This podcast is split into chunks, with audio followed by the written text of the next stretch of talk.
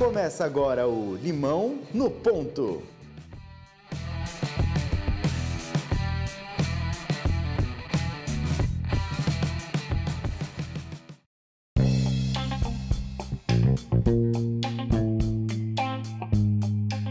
Olá pessoal, sejam muito bem-vindos a mais o Limão do Ponto de hoje. Eu sou o Dudu Mendonça. E eu sou Danilo Cruz. E o nosso convidado de hoje é carioca, palestrante, mentor de inúmeros projetos voltados ao empreendedorismo e CEO de uma das maiores plataformas de desconto em restaurantes do Brasil. Guilherme Minsen, o Guizo do Chefs Club. Seja muito bem-vindo ao Limão do Ponto de hoje. Fala Danilo, fala Dudu. Pô, obrigado pelo convite, cara. Vai ser um prazer aí trocar ideia com vocês. Para começar, Guizo, é... explica um pouco para quem não conhece o que é o Chefs Club e como surgiu a ideia dessa plataforma. Legal. O Chefs Club é uma plataforma que conecta consumidores, né, o B2C, com restaurantes, estabelecimentos comerciais que vendem alimentação no geral, né? Restaurantes seria uma forma simples de falar, mas pode passar por. A gente tem hoje parceiros que são bares, botecos, é, sorveterias e etc. É, e ele partiu de uma visivelmente uma necessidade, né, que o restaurante tem de atração de demanda. É, é difícil um restaurante ficar cheio 24 por 7, né, todos os dias e horários da semana. E ao mesmo tempo, o consumidor tem dificuldade de é, definir onde ele vai comer fora. É, quando ele está a fim de fazer alguma coisa diferente, ou até mesmo para ser uma coisa mais rápida. Esse é tipo de informação que muitas vezes a gente tomava decisão baseada no boca a boca ou nos lugares que a gente já conhecia. Né? Então a gente nasceu para fazer essa conexão é, restaurante-consumidor e, e vice-versa.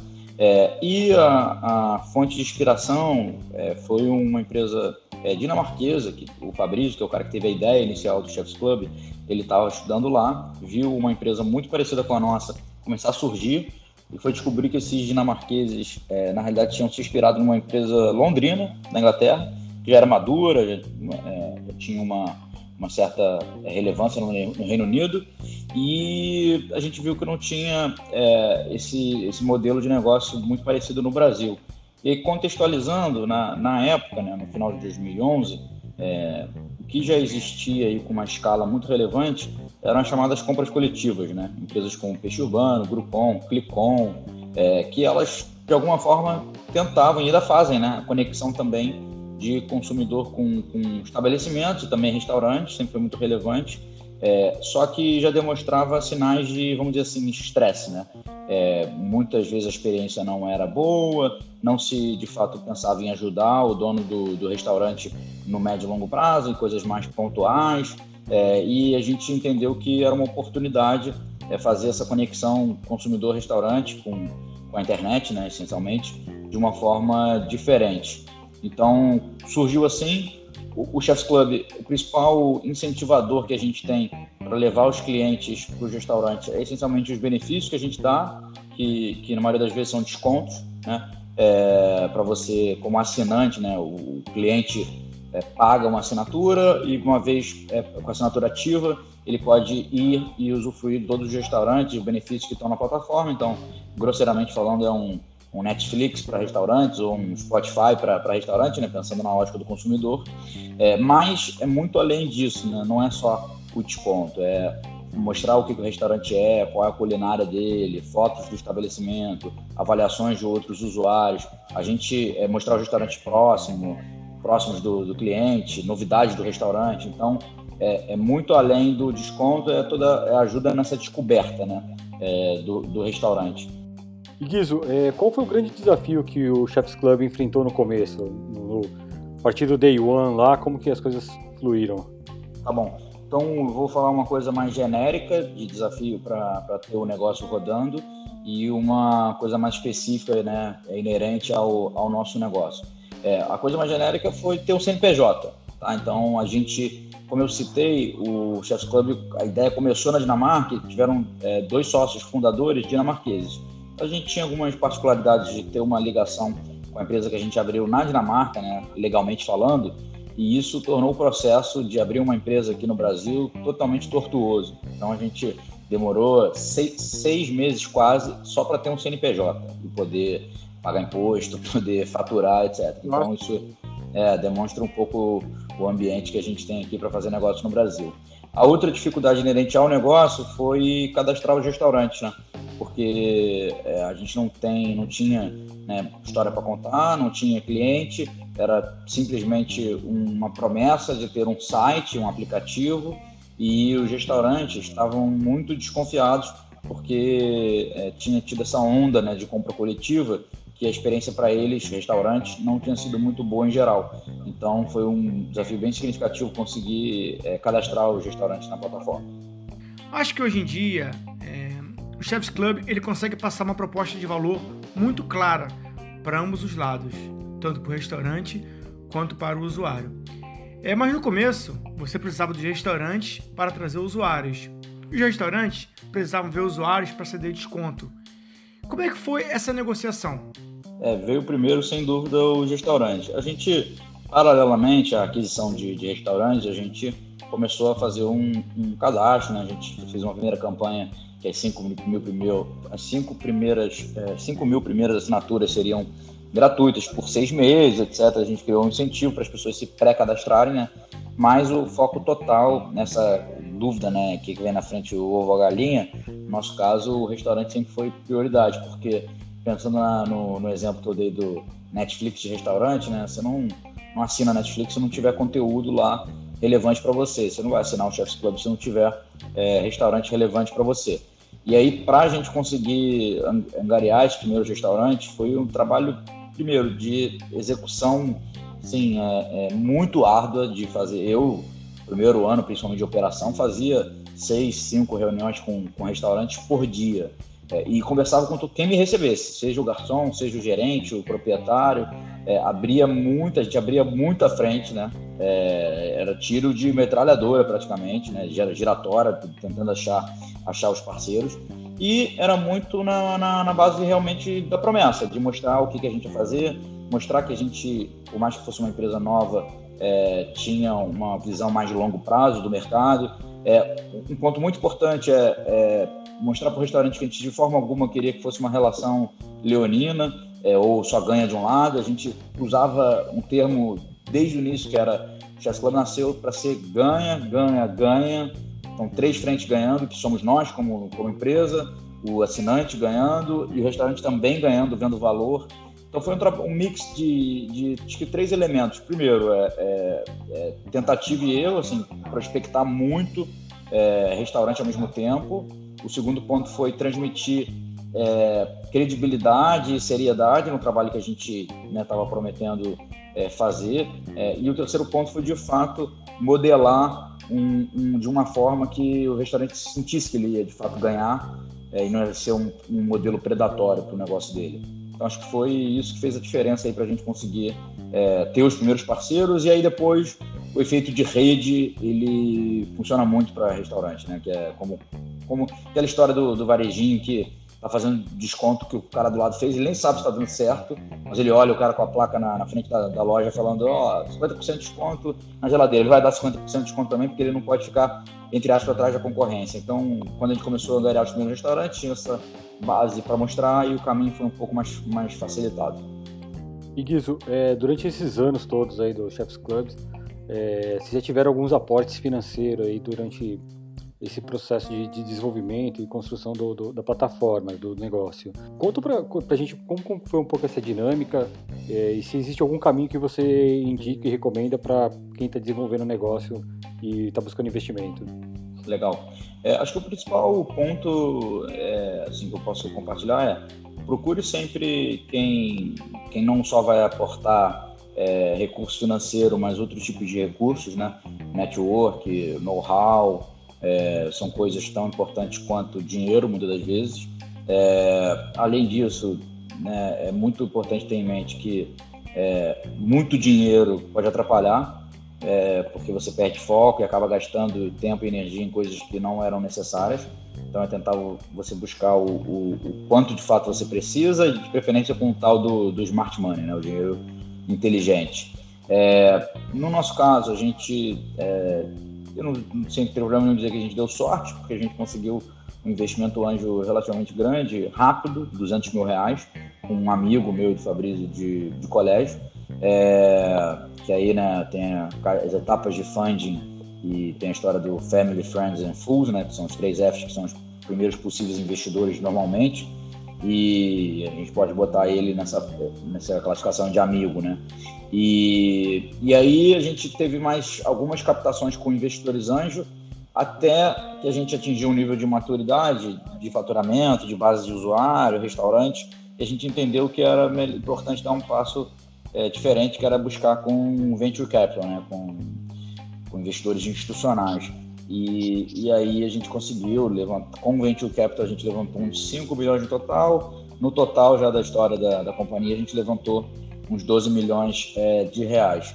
E o que, que eu recomendo, assim, o caminho, né, é você procurar principalmente no primeiro momento a sua rede de relacionamento, quem você conhece que poderia investir, quem você conhece que conhece alguém que poderia é, investir mas ao mesmo tempo tomar muito cuidado com quem você vai trazer para a sociedade. Né? Eu sempre gosto de brincar que sociedade é muito pior do que casamento, do que relação familiar, é, porque envolve né, dinheiro, é, é, decisões né, conflitantes muitas vezes.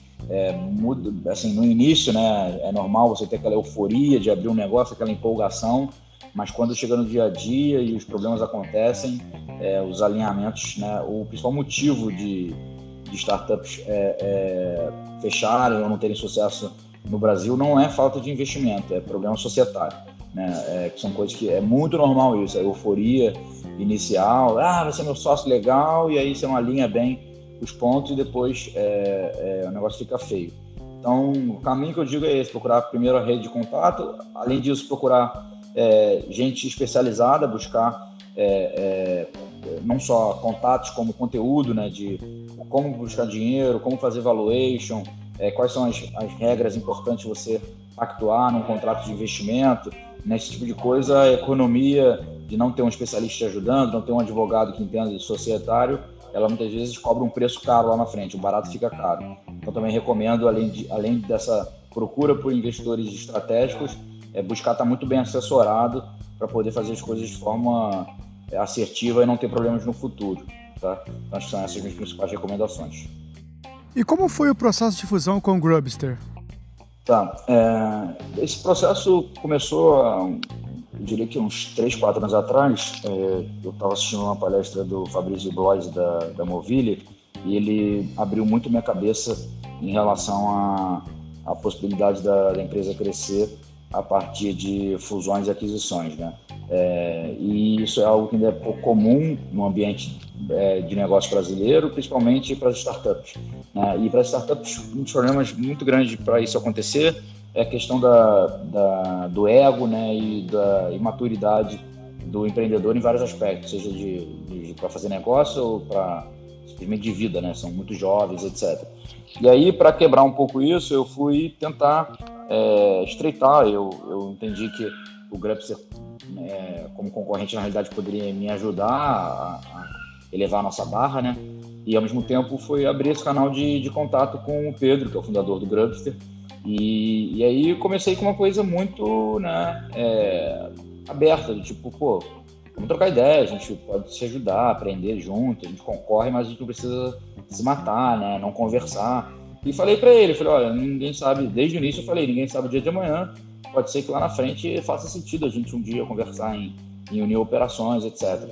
A partir daí foi um desenvolvimento de relacionamento realmente. A gente, eu visitei eles algumas vezes no escritório deles, convidei eles para falar, contar a história deles para todo mundo Chefs Club, até a gente denominou esse, essa palestra com Dormindo com o Inimigo, né, na época, e, e, a gente foi, foi ficando camarada, tomando chopp junto, almoçando, trocando ideia, foi construindo uma relação de confiança, até que chegou um momento que era muito nítido que a gente, é, para a gente crescer em São Paulo, especialmente, a gente ia ter que bater de frente com eles, e vice-versa, eles iam ter que ir no Rio e outras praças é, bater de frente com a gente, então o primeiro ponto foi a confiança, né, o relacionamento, e o segundo ponto foi a decisão. É, aí a gente conseguiu botar na ponta do lápis uma decisão racional de negócio, de falar assim, puta, é, um mais um aqui não são dois, são três. A gente pô, domina muito o mercado, é, consegue otimizar muito os esforços das empresas. Existe a sinergia de base, né, que essa complementaridade, na realidade, né, de base, eles serem mais fortes. Eles eram mais fortes em São Paulo e a gente no Rio e outras praças e ao mesmo tempo também existia uma complementaridade tecnológica, né? O Grabster começou com um modelo que era muito baseado no modelo de reserva de mesa, né? e a gente era baseado no modelo do uso instantâneo, né? o check-in ou apresentar o CPF. E aí a gente transform, trans, se transformou numa plataforma mais robusta. Então acho que foi um pouco é, assim que foi feita a fusão e hoje ela está concluída, né? A gente conseguiu integrar as equipes, integrar as bases de usuário, assinante. Deu bastante trabalho é, e a gente fez tudo com muito carinho, muita calma, né? De, principalmente na integração da equipe, né? Para poder é, aproveitar as melhores pessoas, etc. E hoje posso dizer que foi feito de forma exitosa, mas é, uma tra trabalheira boa, assim, de integração tecnológica e etc. Mas valeu muito a pena. E como você acredita que as startups, principalmente no Brasil, é, podem expandir para novos mercados, para outros mercados, outras regiões? É, eu, eu acredito que para expandir para outros mercados, é, um ponto é, fundamental é você começar já a pensar né, global, né? Você começar já desde o início a entender se o seu teu produto ou serviço ele já já já está sendo pensado para isso se existe alguma particularidade que só valha para o mercado brasileiro, etc. É, então, eu acho que esse é, um, é, um, é uma forma de pensar em, em, expandir para outros mercados, mas, ao mesmo tempo, né, é, esse é o tipo de coisa que, para um, um mercado como o brasileiro, eu vejo como relativa, porque é, dependendo do, do, segmento que você atua, o mercado brasileiro pode ser grande o suficiente, né? Tem mais de 200 milhões de pessoas, é, é tem a dimensão continental, então, a gente tem muitas ineficiências é, né, de prestação de serviço, né, de ajudar as empresas e por aí vai. Então, é, aquela ânsia por internacionalizar, ela e a gente tem uma questão também é, barreira de língua, né? A gente não tem a língua inglesa como língua nativa, então é, não é não é tão fácil assim achar pessoas que com proficiência na língua inglesa para facilitar uma expansão internacional. Então, eu acho que o, o como né, é, facilitaria é pensar nisso desde o início, né, se você acha que o seu negócio é um negócio para ser global, mas ao mesmo tempo eu, eu vejo com, com, assim, com cuidado. Eu vou dar o exemplo do Chef's Club, tá? É, a gente pensa assim, puta, se, provavelmente todo mundo ia achar lindo, maravilhoso, bater palmas se a gente virasse e falasse assim, abrimos o Chef's Club em Lima, no Peru, exemplo, tá? Mas aí quando você vai olhar para Belo Horizonte, versus Lima, no Peru, Belo Horizonte tem o dobro de número de restaurantes, de consumidores, é, e, e, a gente ainda tem muito espaço para ser explorado em Belo Horizonte. Então, ah, mas pô, você provar que você é, expandiu para outro país é, uma, é, interessante. Tem outros é, né, prós, mas do ponto de vista de tamanho de mercado, especialmente para a gente falando, é mais importante eu focar em ser muito grande em Belo Horizonte, que é aqui do lado, que não tem barreira de língua, não tem barreira cultural, do que eu me aventurar para Lima, por exemplo. Entendeu? É, então acho que é isso que também você tem que tomar cuidado para tomar uma decisão racional. Mas isso varia muito de negócio para negócio, principalmente quando é um negócio, é, um aplicativo que é só você baixar e não tem interação com o comércio local, coisas do gênero. É mais fácil, né? Você escalar. Tem empresas como, por exemplo, a, a PSafe aí, que tem um footprint internacional muito grande, que é um aplicativo de segurança para celulares, etc. Né? Então, acho que varia de caso a caso. Entre uma das missões do Chefs Club, e sua em particular, é revolucionar o mercado gastronômico brasileiro. Como você enxerga o mercado de food service atualmente? Eu acho que ainda tem muita coisa para ser feita. É ter um restaurante é muito complexo, tê-lo e, e, fazer dinheiro com ele é mais difícil ainda. É, e, então tem muita oportunidade. A gente ainda está. É, o mercado brasileiro está sempre atrás, né, do ponto de vista de. Sempre não, né, mas normalmente atrás do ponto de vista de desenvolvimento de tecnologia, né, adoção de tecnologia. Então tem muita coisa no mercado americano, europeu que, que é, funciona e aqui a gente ainda está é, andando devagarzinho, mas vai chegar lá um dia. Então o mercado de food service, ele, hoje, é, principalmente restaurantes é, mais caros, maiores, eles têm uma dificuldade muito grande de ganhar dinheiro, tá? porque você tem que estar num ponto bom, né? O ponto bom custa muito caro nas grandes cidades, né? Principalmente no eixo Rio-São Paulo. É, seus custos para você operar são muito altos, custos fixos, né? Ponto, manter toda a operação funcionando, é, mão de obra, é, é além de ter difícil de, de, trazer gente qualificada e manter essas pessoas, é, muitas das vezes você tem problemas trabalhistas, né? Toda aquela zona de é, taxa de serviço, ou não paga, etc. É, e o, o, gestor do restaurante e do estabelecimento comercial, é, de alimentação como um todo, ele muitas vezes não tem preparo, né? Ele é um empreendedor, tem todo o mérito, se aventura, mas não tem né, o, o preparo para poder pensar o negócio de uma forma estratégica e não só com a barriga no, no fogão ali, tocando o dia a dia. Então é um mercado com muita ineficiência e aí automaticamente ineficiência se traduz em oportunidade, né? Principalmente para as startups. Então a gente enxerga com, com um potencial gigante. O brasileiro, especialmente, ele, ele é um, um, um, um cliente que valoriza a comida. A nossa, a nossa é, é, culinária é uma das mais diversas do mundo, né? Pensando até no que já foi falado no nosso papo, né? Que tem cada estado é, é, praticamente um país, né? Tem estados muito grandes, com muita gente. E aí a gente também é um país de, de, de muitos imigrantes, né? Com, com mistura de cultura indígena, afro, europeia, asiática. Então a gente tem a culinária muito rica e os clientes gostam muito de comer, de comer bem, comer em lugares bacanas. Então é, é um ambiente fantástico para é, explorar essas essas ineficiências que se transformam em oportunidades, né? É, e, e, já tem alguns casos né, muito emblemáticos que estão já num, até numa, num, num, numa etapa superior à nossa, mais avançada do que a nossa, de que como a tecnologia pode de fato é, é, levantar um, um, negócio que é o, o, as empresas de delivery, né? Especialmente o iFood, o Rappi também veio da minha empresa colombiana, mas está com uma atuação muito forte no Brasil. Tem hoje restaurantes que é, a operação deles é essencialmente iFood, né? O cara só vende pelo iFood. É, a gente também tem muitos restaurantes que já dependem da gente, até porque o, o, o nosso, os nossos principais parceiros, muitas vezes, a, a natureza do, do, restaurante, ela, é, ela tem dificuldade de trabalhar no, no delivery, né? Exemplo, churrascaria, né? Como é que você vai entregar para o cara uma picanha da fogo de chão, né? O rodízio dentro de casa? Não dá. Então não é à toa que a gente é um puta parceiro para uma fogo de chão da vida. Então é, eu, eu, acho que é isso. A, a, tem muita oportunidade é, e um mercado que as pessoas comem muito fora de casa, até porque pela questão do, das grandes metrópoles, né? É, é praticamente impossível você ir para casa almoçar, não dá tempo nem de chegar em casa para jantar, então as pessoas comem muito na rua, né? No Brasil. Então tem muita oportunidade. E é, a imagem do Chefs Club assim, é sempre traz uma comunicação de uma empresa inovadora. Né?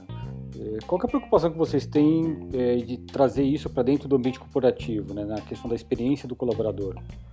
É, eu acho que o, a nossa maior preocupação é dar liberdade e autonomia para as pessoas. Então, eu gosto de dizer que né, a gente, na nossa vida, vai trabalhar muito mais do que qualquer outra coisa. Então, se você estiver encarando o trabalho como um peso ou uma coisa que você não tem prazer, você faz por obrigação, você vai ter problema. E aí a gente gosta de, de a partir dessa liberdade e autonomia, é, até um, um, dos nossos valores é, é, é, como empresa seja seu próprio chefe, é fazer com que as pessoas, cara, façam os horários dela, tirem férias quando quiser, é, trabalhem de casa quando quiser, vestidos do jeito que quiser, é, votem em quem ela quiser, é, tenham é, as preferências é, que elas tiverem sexuais, é, de time de futebol, qualquer coisa que seja, porque o que importa é a pessoa estar tá acreditando no propósito do Chefs Club e estar tá empenhada em fazer o melhor. Se ela vai fazer o melhor em uma hora no domingo à noite, ou se ela vai fazer o melhor no chamado horário comercial durante a semana, ou se ela vai fazer o melhor trabalhando remotamente da China ou trabalhando dentro do escritório, é, isso é, de certa forma, indiferente. Então, o que mais me preocupa é, é, é, é tentar continuar é, implementando esse, esse modelo de trabalho que, é, a palavra da moda aí, né, empodera muito o, o funcionário, com ele tomar as decisões de como ele quer trabalhar, quando ele quer trabalhar é, e que isso dê certo. Não é um desafio trivial, é, até porque essa questão das pessoas poderem fazer muito, poderem fazer home office quando elas quiserem. A gente tem dois escritórios, é, manter as, as, pessoas integradas e com a comunicação fluindo, fluindo é, não é simples, dá um, cria um desafio adicional quando você não tem todo mundo no mesmo espaço, é, nos mesmos horários. É, mas eu diria que é uma, é uma briga, né, vamos dizer assim, uma missão que eu acho que vale muito a pena a gente continuar fazendo, porque isso realmente muda a vida das pessoas, né? Você poder, sem ficar com medo de ser mal avaliado, é, tá no, no, na escola do seu filho para assistir o, a apresentação dele, você poder ficar de casa um dia que você não está se sentindo bem, tá, brigou com o namorado, é, um dia você poder, puta, apareceu uma oportunidade, chega uma passagem fantástica para ir para a Europa e não queria deixar de ir com a minha namorada e poder tirar suas férias antes de você ter completado um ano de empresa.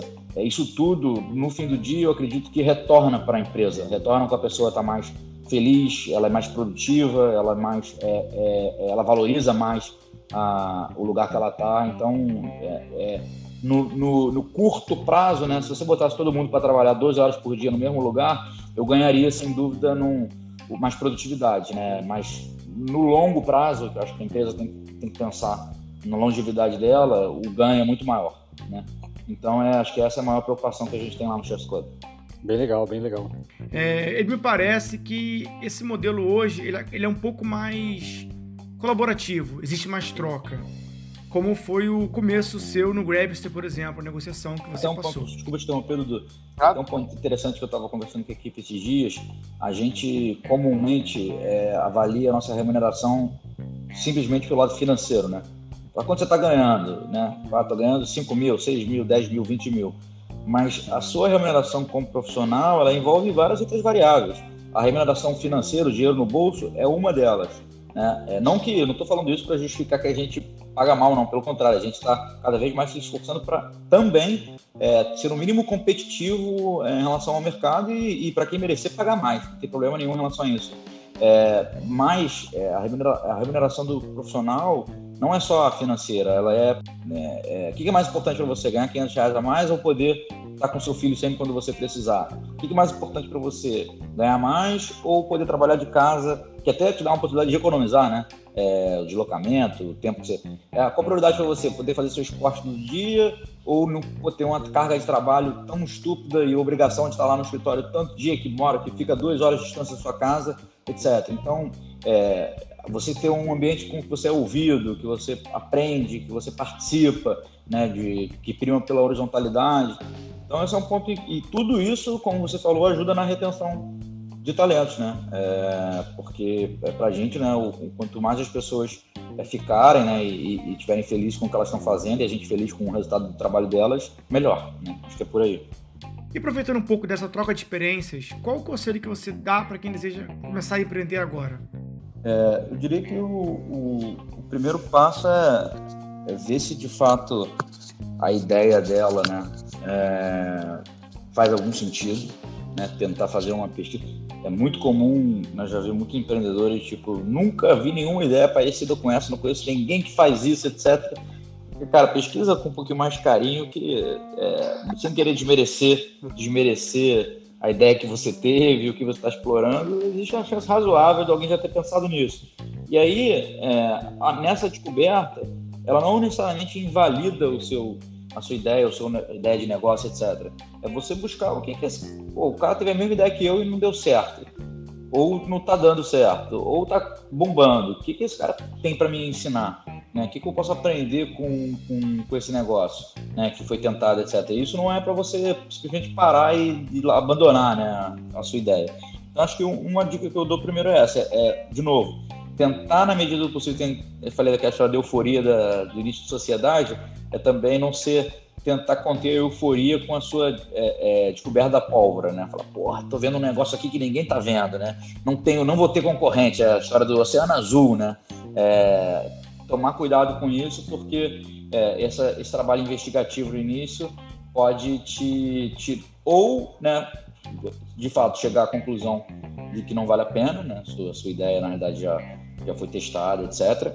Ou no mínimo vai te dar é, é, insumos para você formatar melhor a sua ideia. Então acho que isso é um, um ponto importante.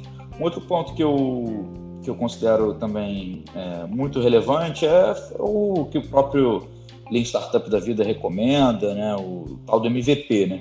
Você tentar validar com o seu público-alvo, seja ele B2B, B2C, né, governamental, não vem ao caso, é, a sua ideia prototipando, em vez de já gastar fortunas e é, tanto do ponto de vista de recurso financeiro como tempo e energia, é, em uma ideia não validada. Então, é, tentar né, é, você botar de alguma forma um primeiro protótipo no mercado, ter um processo iterativo inteligente, é, consistente, para você poder avaliar né, é, junto ao seu público-alvo se, se a sua ideia realmente tem valor, antes de é, se aprofundar pra cacete e achar que esse negócio vai mudar a sua vida.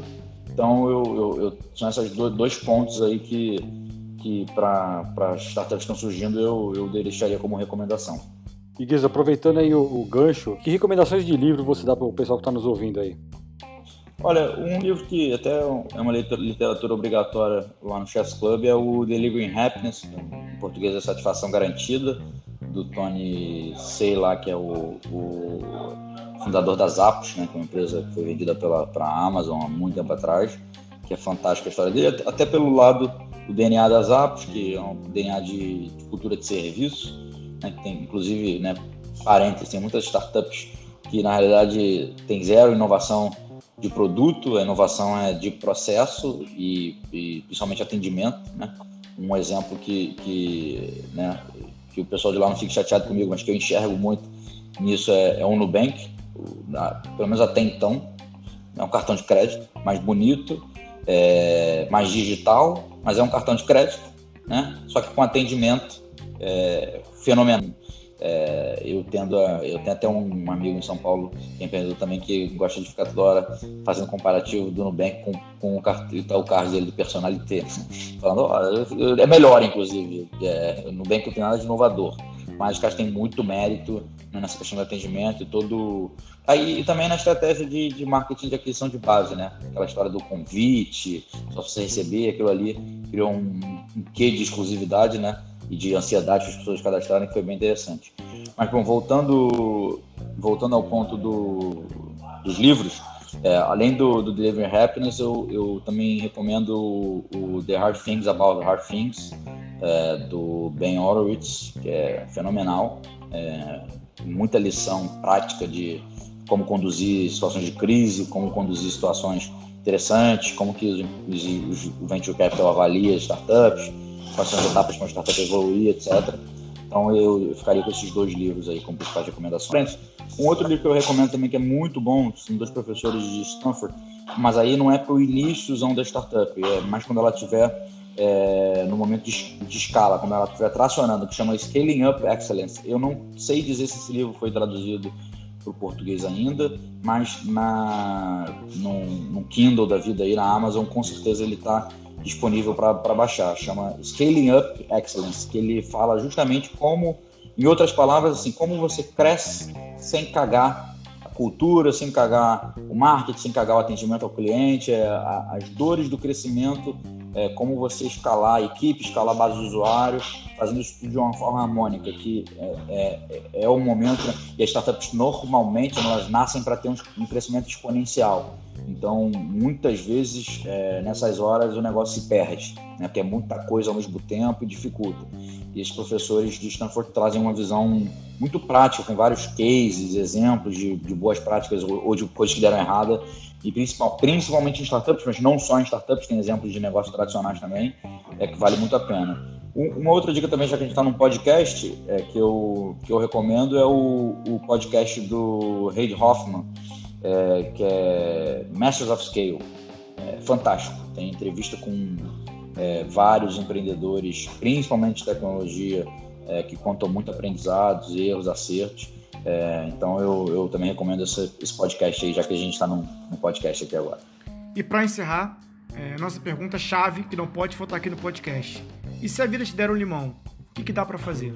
Se a vida der um limão, tem que pensar em como, como a partir desse limão é, ter muito mais, fazer muito mais limão para fazer muito mais limonada e de alguma forma transformar é, o ambiente que você está é, vendendo limão, é, fazendo as pessoas ganharem dinheiro com limão e que esse dinheiro que as pessoas ganhem sirva para é, é, transformar a vida delas, elas poderem estudar mais, crescer mais profissionalmente. Então é pensar de, de um limão, como que eu é, não só faço limonada, eu posso ter, produzir mais limões né, é, para poder fazer mais limonada e, e, movimentar uma economia, transformar um local que eu estou, um ambiente que eu estou convivendo. Então é sempre pensar em como que a partir de um ingrediente, né, um, um recurso que você tem, você é, expande recurso e ao mesmo tempo faz uma roda girar aí da economia para transformar os ambientes, a sociedade, onde a gente está. Eu, eu, eu,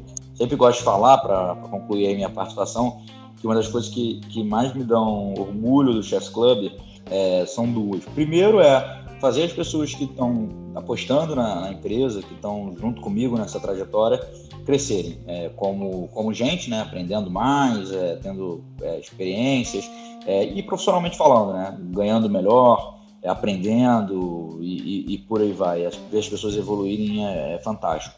E, inclusive, evoluírem até fora do Chefs Club, né? Saber que o Chefs Club fez parte da trajetória delas e que serviu para elas conquistarem outro tipo de objetivo e por aí vai. E o outro ponto que me dá muito orgulho é o que a gente movimenta na economia, né? Porque é, o cliente que eu estou levando nesse exato momento num restaurante lá em Recife, é, ele está pagando 10% né, da taxa de serviço para o garçom que talvez, cara, lá na roda toda girando, possa ser o dinheiro que o cara precisava para pagar o livro do, do filho que está na escolinha, ou para levar o filho no, no, no cinema à noite. É, eu estou ajudando não só o dono do restaurante a ganhar dinheiro, mas ajudando o, o, o cara da cozinha lá, o cara da limpeza a, a, manter o emprego dele, né? o cara do garçom, que puta, é uma profissão totalmente é, menosprezada, né? No Brasil, né? É, é ganhar um a mais. Então, eu estou fazendo a economia girar pra caramba, muito mais do que dando desconto para cliente e fazendo o dono do restaurante ganhar dinheiro. Eu estou movimentando toda uma cadeia, né? Então, eu acho que é, é, a gente pensar né, como que os negócios geram impacto na vida das pessoas é interessante também que muitas vezes vai te dar mais prazer e orgulho ainda do que você está construindo. Então fica também esse, esse, esse relato aí. Muito bom, Guizo. Cara, mais uma vez, muito obrigado por sua participação hoje com a gente. É, o pessoal quiser marcar um café contigo, te mandar um e-mail, quais são seus contatos aí para o pessoal que está nos ouvindo? Bem fácil, é, é, já que vocês me chamaram de, de Guizo o tempo todo, né, que é meu apelido, é, é guizo, guizo.chefsclub.com.br é, me acham fácil lá, é só mandar um e-mail, qualquer coisa, e no, no LinkedIn é só procurar por Guilherme Minsen, aí o sobrenome é um pouquinho mais complicado. Mas se procurar Guilherme Chefs Club, com certeza vão me achar lá. a gente vai deixar todos os links lá no nosso site lá. Ah, maravilha, maravilha. Qualquer coisa, só, só dá um toque. A gente falou de mentoria. Eu sempre que me procuram, eu, eu tento dar um jeito, né?